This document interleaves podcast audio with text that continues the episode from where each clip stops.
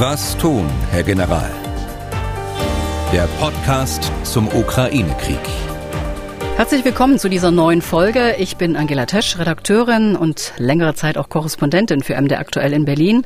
Ich vertrete Tim Deisinger in den nächsten zwei Wochen während seines Urlaubs. Dabei ist, wie gewohnt, unser Militärexperte, Ex-General Erhard Bühler. Mit ihm will ich heute über die aktuelle Entwicklung in der Ukraine sprechen über Waffen und Munition, die möglicherweise auch kriegsentscheidend sind und über die Auswirkungen der vergrößerten NATO auf den Ukraine-Krieg. Herr Bühler, schönen guten Tag. Ja, guten Tag, Frau Tesch. Ganz aktuell ist ja der sehr kurze Auftritt des russischen Außenministers Lavrov beim Treffen der G20-Außenminister in Indonesien. Er hat dem Westen vorgeworfen, nicht an Friedensverhandlungen interessiert zu sein für die Ukraine.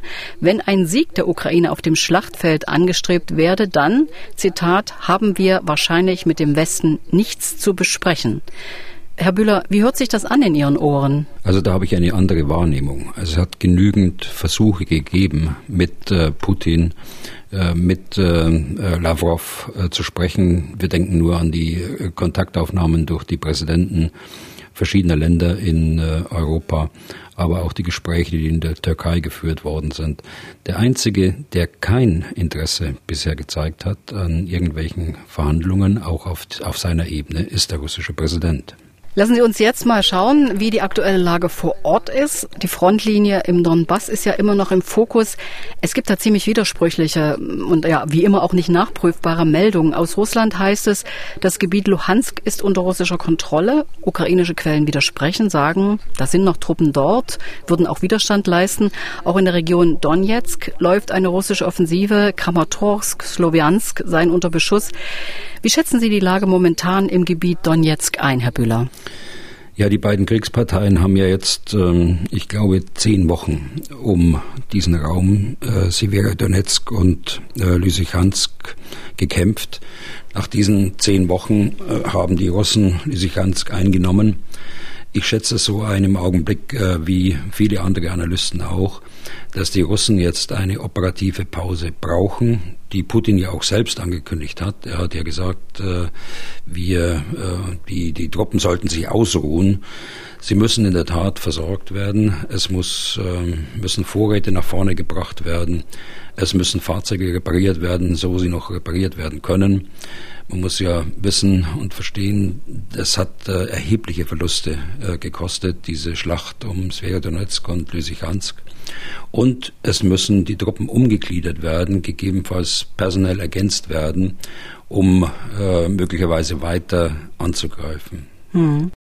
Und wo sind die ukrainischen Truppen da? Sehen Sie da noch Aktivitäten, Partisanenkämpfe oder äh, konzentrierte Aktionen? Ja, wir also die Provinz ist ja äh, von den, von den Russen besetzt worden, Luhansk, die Oblast. Aber es gibt äh, ganz offensichtlich Partisanentätigkeiten äh, in dieser, in dieser Provinz und es gibt noch einzelne Nester von ukrainischen Soldaten, die dort noch Widerstand leisten. Also es kommt eine weitere Aufgabe dazu während dieser operativen Pause, dass man die vollständige Kontrolle der, Oblast Luhansk äh, dann schließlich gewinnt und dann auch aufrechterhalten kann. Aber dann werden die Städte äh, Sloviansk und äh, Bakhmut äh, und insbesondere Kramatorsk in, im westlichen Teil der Oblast Donetsk dann in den Fokus geraten. Was mich überrascht hat, äh, ist eine Meldung, dass in den Regionen Donetsk und Luhansk und auch wohl im besetzten Süden die ukrainischen Streitkräfte Waffenlager und Kommandopunkte des Gegners zerstört hätten. BBC spricht von elf solcher Angriffe und das sei den westlichen Waffensystemen zu verdanken, die man dort eingesetzt habe. Der Präsident Herr Zelensky hat im ukrainischen Fernsehen gelobt, das würde einen spürbaren Unterschied machen. Herr Bühler, sind die lange vom Westen geforderten schweren Waffen jetzt da wirklich in den Kampfgebieten angekommen? Gibt es dafür Belege, Luftaufnahmen, Geheimdienstinformationen? Also zunächst hat die ukrainische Armee eine starke Unterlegenheit äh, bei der Artillerie.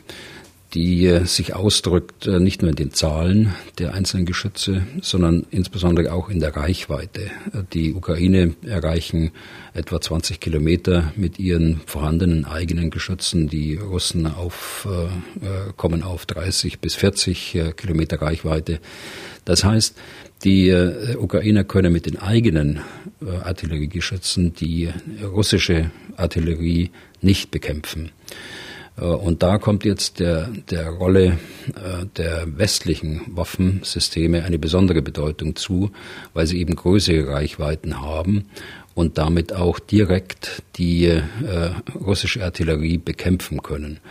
Das funktioniert ja mit einem äh, speziellen Radargerät, in dem das äh, genau sagen kann, woher geschossen wird und äh, einem Feuerleitsystem, das dann genau auch auf diese Stelle auf äh, von der die russische Artillerie abgefeuert wird, dann das Gegenfeuer trifft. Und der zweite Punkt ist, Natürlich sind die Russen auch abhängig von einem, von, vom Nachschub an Artilleriemunition. Sie haben genug, sie haben jede Menge. Aber äh, die Ukrainer können jetzt mit den Waffen größerer Reichweite eben auch Munitionsdepots, Betriebsstoffdepots, Versorgungspunkte erreichen, um die russische Artillerie und die russische äh, Kampftruppe insgesamt von der Versorgung abzuschneiden. Mhm. Es gibt, äh, wir können, Frau Tesch, wir können gesichert sagen, dass die amerikanischen Systeme dort eingesetzt sind, das heißt die amerikanischen Haubitzen, aber auch die äh, Mehrfachraketenwerfer wir können äh, gesichert sagen, dass die Franzosen, die französischen Geschütze Cäsar äh, eingesetzt sind und wir wissen, dass auch die äh, deutschen Panzerhaubitzen 2000 dort im Donbass sind. Mhm. Über die Wirkung äh, dieser Systeme haben Sie, ist ja im Podcast auch schon gesprochen worden. Ich würde vielleicht die Frage anschließen. Sie haben gesagt, die Russen haben genug Material. Ähm, gerade rund um die Paraden am 9. Mai, da wurde in Moskau wieder von Hightech-Waffen geschwärmt, von Raketen, äh, die mit mehrfacher Schallgeschwindigkeit fliegen, unbesiegbare Waffen, wie Putin es gesagt haben soll. Am Anfang des Krieges war ja viel die Rede von Wunderwaffen. Hat man von denen schon was gesehen oder ist das also es klingt für mich wie ein Fake, so ein Psychotrick, um den Westen zu beeindrucken. Das ist sicher ein Motiv, äh, gerade bei dieser Rede dort um den 9. Mai. Ähm, aber da muss man unterscheiden. Es gibt moderne Waffen, die noch in der Entwicklung sind äh, und gerade in der Einführung sind.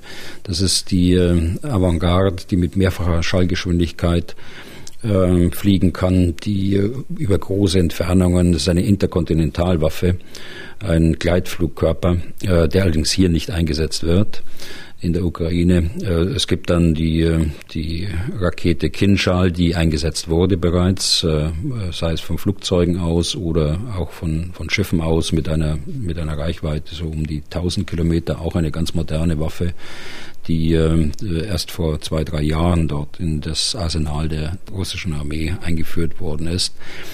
Die insgesamt muss man sagen, dass über die letzten Jahre enorme Anstrengungen unternommen worden sind, das Arsenal äh, zu modernisieren. Und da ist ja auch immer wieder darauf hingewiesen. Und das sind nicht nur die beiden Typen, die ich gerade genannt habe, sondern eben auch ähm, Raketen wie die Iskander-Rakete, die auch in Kaliningrad stationiert ist und äh, andere Systeme. Also sie haben, sie haben äh, Anstrengungen unternommen, sie haben auch Fortschritte erreicht. Allerdings sind äh, so manche Waffe ist noch so neu, dass äh, sie noch nicht ganz ausgereift sind und sicher noch äh, weitere Nachbesserungen erforderlich sind, um sie vollständig äh, operationell einsetzbar zu machen. An dieser Stelle passt ganz gut eine Hörerfrage, die uns Michael Sucher geschickt hat. Diese Abnützungsschlacht im Donbass würde mittlerweile an Verhältnisse des Ersten Weltkriegs erinnern, schreibt er und weiter. Ich frage mich nun, woher nimmt Russland diese Unmengen an Artilleriemunition und Raketen? Den offiziellen Verlautbarungen nach circa 50.000 Geschosse oder Raketen pro Tag. Rein rechnerisch wären das anderthalb Millionen pro Monat. Funktioniert hier die Rüstungsindustrie Russlands besser als unsere westliche? Hier dauert ja scheinbar immer alles gleich Jahre. Oder hat man dort mittlerweile schon auf volle Kriegswirtschaft umgeschaltet? So die Frage. Mhm. Also wir gehen davon aus, dass äh, mehrere tausend, so in der Größenordnung 3000 äh, Raketen bisher eingesetzt worden sind in der Ukraine. Ähm, die, die Zahl 50.000 bezieht sich also auf die Artilleriegeschosse, äh, die dort abgefeuert werden. Also die Vorräte der russischen Armee an Artilleriemunition, die sind riesengroß. Die stammen noch aus den Beständen der, der ehemaligen sowjetischen Armee. Kaliber 152 Millimeter ist das. Ähm, man kann davon ausgehen, dass sie auch von Staaten der ehemaligen Sowjetunion angekauft werden. Äh, und äh, natürlich ist die Rüstungsindustrie äh, im Gegensatz zur Ukraine nach wie vor in der Lage nachzuproduzieren. Ob sie nun besser ist als unsere, qualitativ sicher nicht. Aber äh, es gehören immer zwei Seiten dazu. Wenn man äh, einer Rüstungsindustrie keine Aufträge gibt, Munition zu produzieren, dann tut sie das natürlich auch nicht. Und das ist in Russland anders. In Russland äh, wird danach produziert und Russland hat auch in, auch in der vergangenen Woche ein erstes Gesetz verabschiedet, die Duma, das ähm, der Kriegsproduktion ein gewisser Vorrang eingeräumt werden kann. Das ist noch nicht das, was Sie angesprochen haben mit voller äh, Kriegswirtschaft, aber es ist ein erstes Zeichen, dass man äh, Rüstungsgüter äh, priorisiert und alles, was dafür erforderlich ist, um diese herzustellen. Und heißt ja wohl auch, dass man sich auf eine sehr lange Kriegszeit einstellen will. Äh, es gibt noch weitere Hörerfragen, die wollen wir dann am Ende des Podcasts besprechen. Und wenn Sie Fragen haben, schicken Sie sie uns per Mail general.mdraktuell.de oder gerne auch auf unseren AB gesprochen 0800 637 3737. Herr Bühler, ich habe, äh, ich bin ja militärischer Laie, mal noch eine technisch-organisatorische Frage. Diese von ukrainischer Seite behauptete Zerstörung von russischen Waffen- und Munitionsdepots. Wie geht das eigentlich ohne große Luftaufklärung? Und den Waffennachschub haben Sie schon angesprochen. Aber ist das vielleicht auch kriegsentscheidend? Könnte es kriegsentscheidend sein? Also das ähm, geht durch Luftaufklärung, da haben Sie recht. Die Luftaufklärung ist eingeschränkt, weil die äh, russische Armee dort im Donbass äh, sehr starke Luftverteidigungskräfte äh, zusammengezogen hat. Das heißt, die Drohnen, die ukrainische Armee in erster Linie hat, die kommen nur noch eingeschränkt zur Wirkung. Allerdings von Zeit zu Zeit eben doch. Und das dürfte eine der Quelle sein der Zielaufklärung dieser Waffendepots. Die zweite ist äh, auch interessant. Hier gibt es Meldungen, äh, dass äh, auch Bewohner dieser Region dann Zieldaten durchgeben an die ukrainische Armee. Das lässt sich auch daran erkennen, dass die Streitkräfte, die zur Kontrolle der besetzten Gebiete eingesetzt sind, angewiesen sind, dass man unterbinden soll, dass Menschen zu lange telefonieren. Es gibt auch Meldungen, dass äh, solche Personen dann auch erschossen worden sind. Das äh, kann natürlich alles nicht bestätigt werden, aber das deutet darauf hin, dass äh, in Verbindung mit dem von Ihnen angesprochenen Partisanenkampf es durchaus Menschen gibt, die sich auf diese Art und Weise engagieren und der eigenen Armee helfen. Und könnte das den Kriegsverlauf beeinflussen, stark beeinflussen? Also dieses Detail, das letzte Detail ganz sicher nicht, aber der Kampf gegen die äh, Versorgung der russischen Armee in der Tiefe äh, des Raumes, also 20, 30 äh, Kilometer hinter der Frontlinie, das kann natürlich sehr stark die, den Kriegsverlauf auf der operativen Ebene dort im Donbass ähm, beeinflussen. Und äh, man wird sehen, wie das jetzt in Zukunft weitergeht, wenn auch weitere äh, Waffensysteme mit höherer Reichweite dort auf, auch aus dem Westen geliefert werden. Hm, ich bleibe mal dabei. In diesem Zusammenhang wird auch von Erfolgen im Süden und Südosten gesprochen, also ukrainische Erfolge. Das US-amerikanische Think Tank Institute for the Study of War spricht davon, dass das ukrainische Militär aktuell die Voraussetzungen für eine Gegenoffensive auf die Stadt Cherson schaffe. Die russische Seite wiederum behauptet, dieses Gebiet hat sie schon unter Kontrolle. Haben Sie da Informationen über die Situation in Cherson? Also Cherson ähm, ist ja seit äh, längerem von, von äh, der russischen Armee besetzt. Ähm, aber die äh, Provinz Cherson insgesamt ist nicht unter Kontrolle. Es gibt dort äh, ebenso wie in Luhansk äh, Partisanentätigkeit in der Tiefe. Und die ukrainische Armee war erfolgreich mit Gegenangriffen und konnte so die äh, russische Armee stoppen auf einem möglichen Vormarsch Richtung Odessa. Also hier gibt es durchaus Erfolge, schon seit einigen Wochen jetzt dort unten was dort angedeutet wird mit der Großoffensive, da äh, müssen wir mal abwarten. Das wird nur möglich sein, wenn der Waffennachschub aus dem Westen äh, weiter so läuft, wie er im Moment läuft. Und äh, wann der richtige Zeitpunkt dafür ist, äh, das ist auch noch nicht absehbar. Da will ich gar nicht spekulieren. Mhm. Danke erstmal für die Einschätzung der aktuellen Lage. Ich würde gerne mit Ihnen noch über äh, die Folgen der NATO-Erweiterung für, für den Ukraine-Krieg sprechen. In dieser Woche haben ja nun alle NATO-Staaten die Beitrittsprotokolle mit Schweden und Finnland unterschrieben. Heißt, Sie können ab sofort an den Sitzungen teilnehmen, aber noch nicht mitstimmen.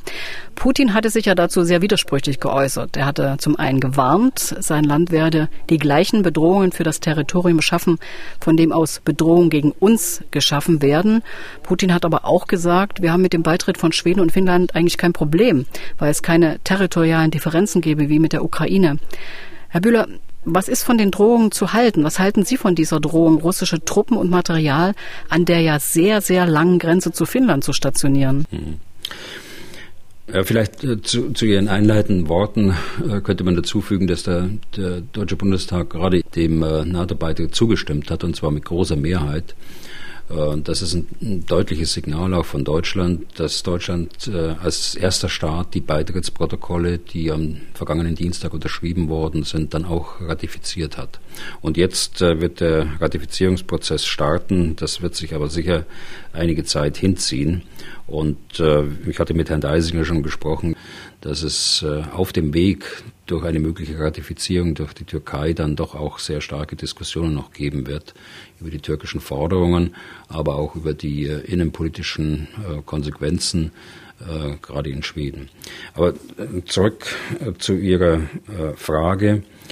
Ich glaube, die Russen haben da ganz sicher ein Problem damit. Es ist nicht so, wie er es jetzt darstellt, dass es kein Problem wäre. Die äh, Drohungen war ja eindeutig schon vor Monaten, als sich das Anfang des Jahres anzeichnete, die Diskussion äh, in Schweden und auch in Finnland. Die unmittelbare Konsequenzen für den Ukraine-Krieg äh, in militärischer Hinsicht hat diese Norderweiterung nicht. Sie hat politische Konsequenzen. Der, der Westen rückt weiter zusammen. Wir bekommen zwei stabile Demokratien äh, in die NATO-Organisation mit rein. Und äh, aus militärischer Sicht, äh, wenn ich das jetzt diese Drohungen mir anschaue, äh, die Grenze ist äh, 1300 Kilometer lang zwischen Finnland äh, und Russland. Sie zieht sich eben von der äh, Ostsee unten äh, bei St. Petersburg bis hoch, weit über den Polarkreis hinaus, bis zur Halbinsel Kola. Ich gehe davon aus, dass man auf der NATO-Seite, insbesondere auch nach den Vorstellungen der Finnen, darauf verzichten wird, permanent äh, NATO-Fähigkeiten in Finnland zu stationieren, äh, sodass diese Drohung, die jetzt da im Raume steht, mit äh, einer Gegenstationierung antworten zu müssen, äh, dass es einfach substanzlos sein wird und aus unserer Sicht jedenfalls nicht notwendig sein wird. Man darf auch nicht vergessen, dass ähm, der nördliche Teil der Grenze eben an die Halbinsel Kola stößt mit dem bedeutenden Hafen für die Nordflotte der Russen, eisfreier Hafen, Murmansk nämlich. Und dieses Gebiet ist deshalb äh, von strategischer Bedeutung, weil die Russen dort ihre, äh, ihr Nuklearpotenzial äh, in großen Teilen stationiert hat und natürlich auch die Nordflotte, also die maritime, ihre maritime Komponente. Und das ist so wichtig, diese Bastion, wie sie selbst dann auch nennen, für sie, dass das in der NATO, von der NATO-Seite ganz sicher auch berücksichtigt werden wird. Das heißt, mehr NATO-Truppen auch in dieser Region? Nein, äh, nein, dann habe ich mich falsch ausgedrückt. Die, äh, nein, nicht mehr NATO-Truppen in der Region, sondern dass man äh, quasi einen Selbstverzicht eingeht, dass man nicht permanent NATO-Truppen in Finnland stationieren wird äh, an der Grenze. Dass äh, Finnland äh, dann natürlich in die Verteidigungsplanungen eingebunden werden wird, aber eine permanente Stationierung, das würde ich, das ich nicht sehen. Auch nicht äh, im, im, Interesse der, der Finnen im Übrigen. Also die Finnen haben ja eine sehr ähm, stark auf diese Grenze ausgerichtetes äh, äh, Militärpotenzial aus historischer Erfahrung an den Winterkrieg äh, 39, 40, 1939, 40, als sie von der Sowjetarmee damals überfallen äh, worden sind. Und äh, sie äh, haben das bisher äh, alleine sozusagen gemacht, haben jetzt die große Unterstützung der NATO und haben die Rückversicherung der NATO. Sie haben den Nuklearschirm der NATO. Aber diese Grenze, davon gehe ich aus, äh, das wird, werden die Finnen alleine machen. Also gut gesichert, diese Grenze. Können Sie das, Herr Bühler, noch ein bisschen konkretisieren, was die Finnen da sozusagen an Material und Menschen an dieser Grenze haben? Uh, Frau Tesch, ich glaube, da, da darf ich nicht öffentlich darüber sprechen. Die, die Grenze ist im Übrigen Sie hatten es ja schon angedeutet, äh, erstens sehr lang, äh, zweitens sehr dünn besiedelt, drittens liegt es in der Taiga-Tundra-Region, viele Seen, viele Flüsse und nur ganz wenige Verbindungen von Straßenverbindungen von Ost nach West oder von West nach Ost. Also wir sprechen da von einer, von einer ähm, langen Grenze, die aber bei weitem nicht so durchlässig ist äh, wie andere Grenzen hier im Zentraleuropa. Die Übergänge sehen zum Teil auch sehr primitiv aus, irgendwie ein Tor, was abends zugeschlossen wird oder was zurzeit gar nicht geöffnet wird. Es gibt ja so eine Verbindung auch von Finnland nach Russland, was Touristen mhm. gerne nutzen. Lassen Sie uns mal über diese angebliche russische militärische Überlegenheit sprechen, von der immer viel die Rede war. Das hat sich ja in den ersten Monaten des Krieges, jetzt viereinhalb Monate, nicht bestätigt. Entzaubert sich da möglicherweise eine Militärmacht, die mit über 66 Milliarden US-Dollar in diesem Jahr die vierteuerste Armee der Welt ist? Ja, ein Stück weit hat sie sich schon entzaubert, jedenfalls in der ersten Phase des Krieges. Und äh, entzaubert ist vielleicht das schlechte Wort dazu, aber auch in der zweiten Phase des Krieges sehen wir ein, ein Kriegsbild, äh, das, äh, von dem wir angenommen haben, dass es so nicht mehr kommen wird. Also diese Brutalität, äh, mit der systematisch äh, die äh, Städte zerstört werden, um dann in einem zweiten Schritt die ukrainische Armee zu schlagen und äh, die Brutalität, mit, mit der die russische Armee in den besetzten Gebieten äh, vorge vorgeht, all das äh, hat man nicht mehr erwartet. Das ist, das ist vielleicht das eine. Das zweite ist, man darf aber nicht unterschätzen, dass die russische Armee nach wie vor große Ressourcen hat. Rein mengenmäßig.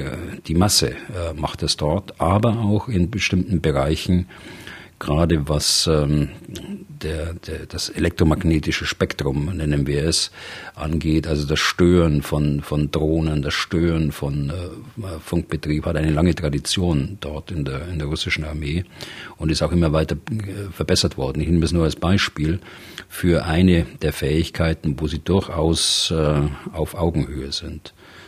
Die äh, von Ihnen angesprochene Zahl, äh, gut 60 Milliarden, die kann ich nicht glauben. Und die ist auch so sicher nicht richtig. Es gibt verdeckte äh, Haushalte dort in Russland. Ganz sicher, sonst könnte sich Russland, dieses größte Land der Erde, mit äh, einer Dislozierung von Streitkräften über viele, viele äh, Zeitzonen hinweg in unterschiedlichen Klimazonen überhaupt nicht leisten. Äh, diese Zahl äh, stimmt nicht, sie muss ergänzt werden, denn die Rüstungsindustrie bekommt aus anderen äh, Töpfen des Staatshaushaltes Geld. Das ist nicht aus dem Verteidigungsetat machbar. Herr Bühler, Sie ahnen die Anschlussfrage, die würde Herr Deisinger auch stellen. Wie kann die Ukraine bei einer solchen militärischen Übermacht gewinnen? Ich will dazu sagen, ich denke da auch ein bisschen an Afghanistan oder ein paar Jahrzehnte zurück an Vietnam. Also macht es etwas aus, wenn man sein eigenes Land verteidigt, wenn man die Fremden aus dem Land haben will, die man nicht gerufen hat? Ja, sicher. Das ist äh, eine Frage der Moral. Äh, auch das hatte ich mit Herrn Deisinger häufiger mal thematisiert. Wie Sie wissen, die äh, ukrainischen Soldaten stehen mit dem Rücken an der Wand im Grunde genommen. Sie werden attackiert. Äh, ihr Land soll von der Landkarte gelöscht werden. Das ist keine Vermutung, sondern das sind ja Aussagen, die äh, von höchster Stelle aus Russland getroffen worden sind. Und äh, von daher haben sie äh, neben der Tatsache, dass sie im eigenen Land kämpfen, das sie kennen, äh, aus dem sie sich besser versorgen können als der Aggressor, haben sie bessere Bedingungen als der Angreifer zunächst mal. Aber der Angreifer hat äh, die Masse an Material. Die, der Angreifer hat auch mehr Personal. Und ähm, Russland hat weitere Ressourcen, die sie aber erst äh, einführen können, wenn sie eine Generalmobilmachung ausrufen würden in Russland. Ein Schritt, äh, vor dem Putin aber immer wieder zurückgeschreckt äh, ist in der Vergangenheit und auch zum 9. Mai nicht, wie von manchen erwartet, dies auch verkündet hat. Herr Bühler, lassen Sie uns jetzt noch drei Hörerfragen beantworten, die uns diese Woche erreicht haben, zum Beispiel von David Fassmer aus Berlin. Der schreibt, Herr Bühler hatte mal gesagt, dass der NATO-Verteidigungsfall einstimmig von allen Mitgliedstaaten beschlossen werden müsste. Wenn Putin eine langsame Eskalation im Baltikum herbeiführt, Wäre die NATO da überhaupt in der Lage zu reagieren? Wäre sie verteidigungsfähig oder muss man erst die Entscheidungen der Regierung, gegebenenfalls der Parlamente abwarten?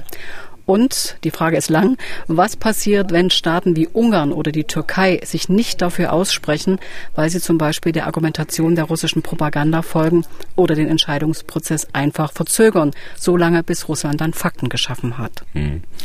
Also aus dem ersten Teil der Frage spricht ein, ja, ein Argwohn äh, zuweilen in den letzten Jahren, gerade aus Osteuropa, äh, ist die äh, NATO überhaupt in der Lage, eine solche Entscheidung zu treffen und äh, zweitens ist sie in der Lage, sie zeitgerecht äh, zu treffen. Sie nutzt ja nur was, wenn man sie auch zeitgerecht trifft, aber auch nicht zu früh, äh, damit äh, die Eskalation nicht eingeleitet wird. Also ich deute da schon an, das ist ähm, eine, eine, eine, die Frage des Zeitpunkts und die Frage der Beurteilung der, der Fakten gerade wenn, äh, wenn Herr Wassmer spricht von einer langsamen Eskalation auf der russischen Seite, das sind, ist das Dilemma, das man dort hat. Aber ich äh, denke, dass die Geschlossenheit der NATO äh, jetzt gerade in diesem äh, aktuellen äh, Krieg äh, gegenüber äh, so stark ist, dass man dort sehr schnell und eher in Stunden als in Tagen eine solche Entscheidung treffen würde, wenn es eine, eine Aggression gäbe, die ich aber nicht sehe. Äh, denn äh, die russische Armee hat im Augenblick ganz andere Sorgen, als äh, die NATO mit ihrem Kräftedispositiv insgesamt anzugreifen. Es gibt einen Mechanismus, es gibt einen ständig präsenten NATO-Rat, äh, in dem die Mitglieder durch ihre Botschafter äh, vertreten sind, die also äh, ad hoc einberufen werden können in Brüssel, äh, die ad hoc solche äh, Fragestellungen diskutieren und dann im Auftrag ihrer Regierungen auch entscheiden können. Der zweite Punkt, Frau Tisch, ist, was passiert, wenn einer der Staaten dort einem solchen Beschluss nicht zustimmt. Äh, ich erinnere, dass äh, damals im Vorgehen gegen Gaddafi, Libyen, 2011 äh, Deutschland sich enthalten hat der Stimme ist damals sehr stark kritisiert worden. Aber die NATO hat letztlich dann doch die Militäroperation gestartet. Deutschland hat nicht teilgenommen, aber sie hat sich politisch nicht dagegen gewandt, sie hat sich enthalten. Also auch solche Möglichkeiten gäbe es. Ich weise jetzt nur auf den Mechanismus äh, hin. Äh, die Situationen sind natürlich überhaupt nicht vergleichbar, äh, das ist inhaltlich vergleichbar, aber der Mechanismus ist der gleiche. Aber ich rechne in einem solchen äh, Szenar, wenn die NATO tatsächlich angegriffen wird als, als Bündnis oder einzelne Bündnisstaaten, dass man da sehr schnell zu einer Entscheidung, zu einem Artikel 5, äh, zu einer Beistandsverpflichtung dann auch kommen wird. Hm. Herr Bühler, es gibt eine Frage von Fabio Witt aus Köln zur äh, Suwalki-Lücke. Da haben Sie schon mal drüber gesprochen. Ähm, er hat uns das auf den Anrufbeantworter gesprochen und so hört sich das an. Guten Tag und herzliche Grüße aus Köln. Meine Frage dreht sich voll und ganz um das Suwalki-Gap, das ja schon vor einigen Folgen besprochen wurde.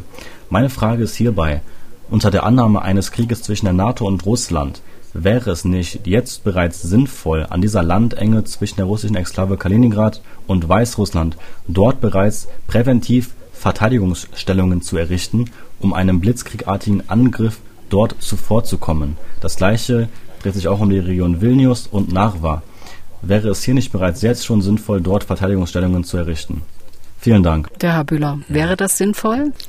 Also es gibt äh, für die gesamte baltische Region Verteidigungspläne der NATO. Ähm, öffentlich kann man darüber sprechen, äh, dass äh, Truppen dort in den Staaten präsent sind, auch in der Nähe des äh, Suwalki-Korridors auf der polnischen Seite, aber auch äh, unter Einschluss deutscher Soldaten auf der, auf der litauischen Seite.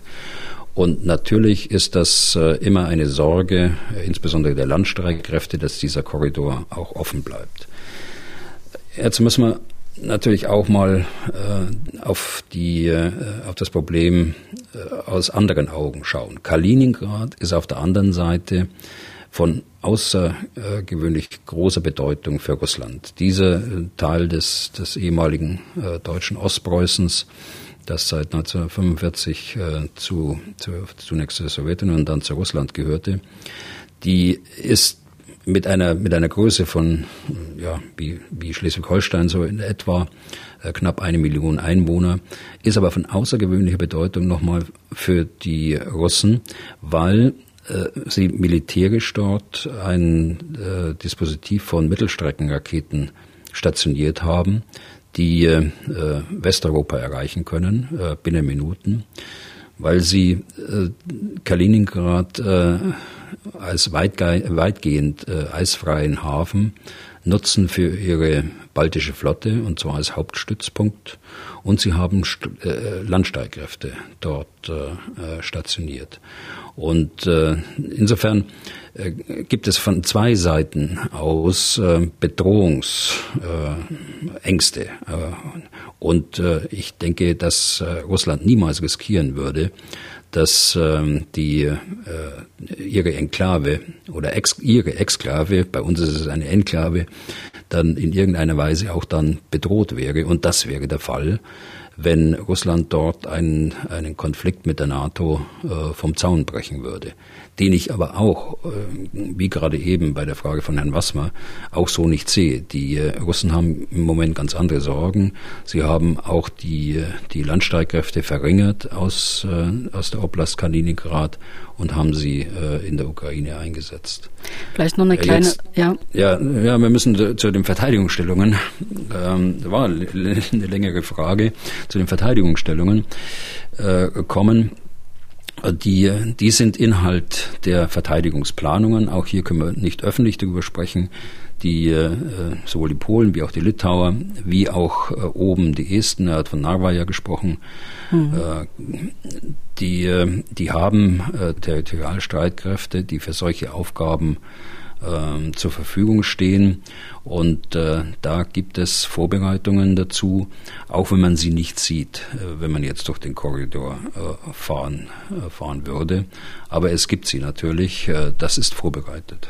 Es gibt noch eine letzte Frage, die ich Ihnen stellen möchte von Lars. Sein Familiennamen hat er uns nicht genannt und der fordert harte Haltung gegenüber Russland. Er schreibt, es liegt doch auf der Hand, dass Russland immer weitermachen wird, bis es bekommt, was es will. So wird der Konflikt mit der NATO nur herausgezögert.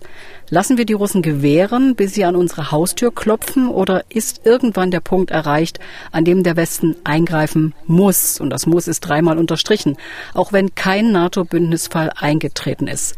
Ich weiß, schreibt er, das ist ein schweres Themenfeld und es gibt kein Schwarz und Weiß, aber vielleicht haben Sie eine Erklärung für mich. Haben Sie eine, Herr Bühler? Naja, ich, ich will es mal versuchen. Also äh, ich glaube, äh, Herr Lars hat recht, äh, Russland wird weitermachen. Wenn Russland jetzt nicht gestoppt wird äh, äh, von der Ukraine mit Unterstützung des Westens, dann wird Russland weitermachen. Nicht morgen, aber auf, äh, auf längere Sicht, auf mittlere Sicht in jedem Fall. Wie wir es ja gesehen haben, der Krieg läuft ja schon seit 2014 in unterschiedlichen Phasen.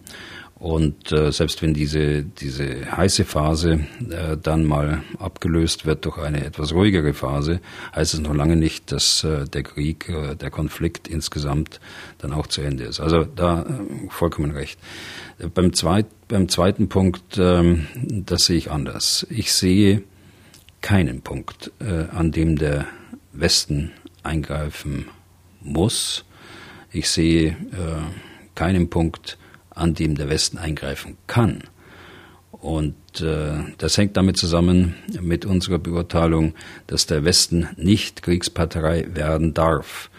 Hier wirkt im Übrigen die Abschreckung nunmehr von der anderen Seite. Äh, wir betrachten Abschreckung immer von unserer Seite aus, aber hier, das ist Abschreckung von der äh, russischen Seite her. Äh, man greift keine Nuklearmacht an, ohne ein erhebliches äh, Risiko, dass äh, Nuklearwaffen eingesetzt werden, die politische Waffen sind, die keiner einsetzen will, die aber dann doch äh, als letztes Mittel dann eingesetzt wird. Und deshalb will ich dies von vornherein ausschließen. Da will ich auch gar nicht spekulieren über irgendwelche Szenarien, sondern das Diktum muss sein, dass die NATO nicht Kriegspartei in diesem Konflikt äh, werden darf, wegen der angesprochenen Risiken. Das ist die Erklärung von Ex-NATO-General Erhard Bühler. Und das war auch unser Gespräch heute. Der Podcast ist nachzuhören auf MDR Aktuell in der ARD-Mediathek und, wie sagt man immer, überall, wo es Podcasts gibt. Herr Bühler, ich danke Ihnen für heute. Gerne, Frau Tisch. Bis, äh, ja, Dienstag. bis Dienstag. Genau. Dankeschön. Was tun, Herr General? Der Podcast zum Ukraine-Krieg.